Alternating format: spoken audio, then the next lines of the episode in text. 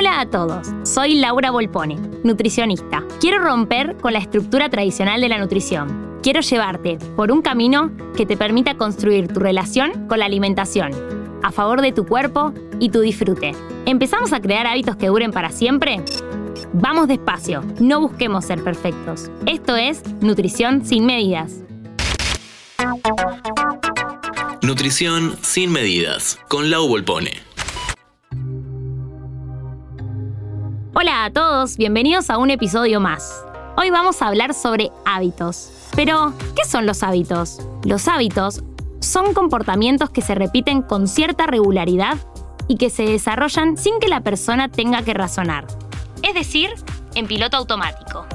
Una vez instalado el hábito, no somos conscientes de lo que hacemos. Lo hacemos así y punto, porque lo aprendimos así y nuestro cuerpo ya no concientiza eso, directamente lo repite.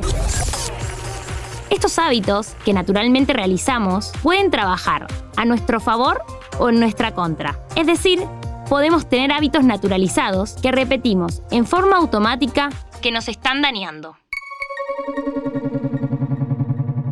El primer paso para modificar aquello que no nos beneficia es registrarlo. Pero, ¿por qué nos es tan difícil cambiar hábitos?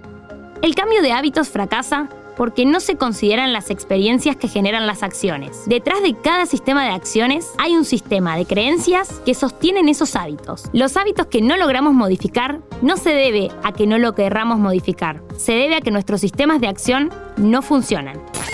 Muchas veces, al enfocarnos solo en las metas, perdemos de vista que para generar un cambio real tenemos que trabajar en nuestras creencias. El verdadero cambio de conducta se da cuando trabajamos en nuestras creencias. Por eso, es fundamental que para generar un nuevo hábito nos conozcamos.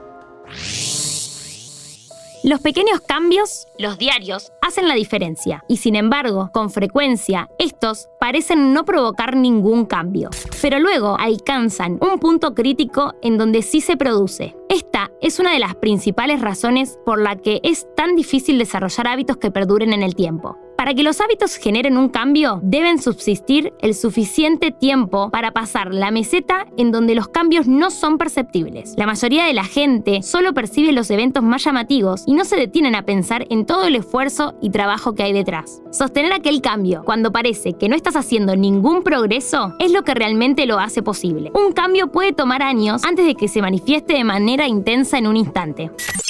Entonces, Lau, ¿cómo genera un cambio? Es importante registrar tus hábitos y pensar cuál de ellos trabajan a tu favor o en tu contra. Una vez analizado eso, pensá cuál querés modificar y trabajá en las creencias que sostienen ese hábito. ¿Cómo creamos un cambio positivo? Tenemos que hacerlo visible, atractivo, fácil y satisfactorio. Y para romper con un hábito negativo, tenemos que hacerlo invisible, poco atractivo, difícil e insatisfactorio.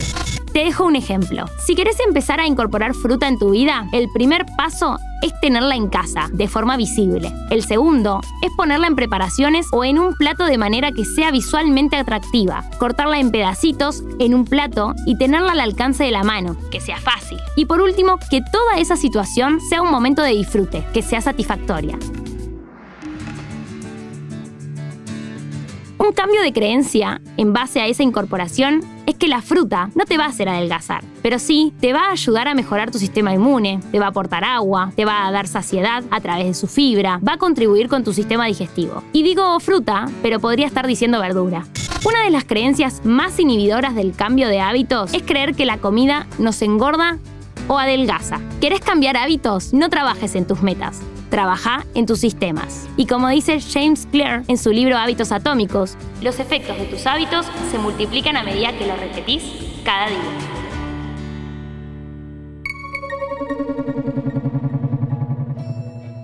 La paciencia, la constancia, el disfrute de cada paso es lo que más impacto tiene a largo plazo. Nos vemos en el siguiente episodio y recordá que podés encontrarme en Instagram, Facebook y TikTok como arroba Nutrimentum. Los efectos de tus hábitos se multiplican a medida que los repetís cada día. Encontrarnos en Spotify, Amazon Music, Apple Podcast y en www.interesgeneral.com.ar. Interés General Podcast. Desde el 2020, el único podcast que te acompaña todos los días en tu rutina diaria.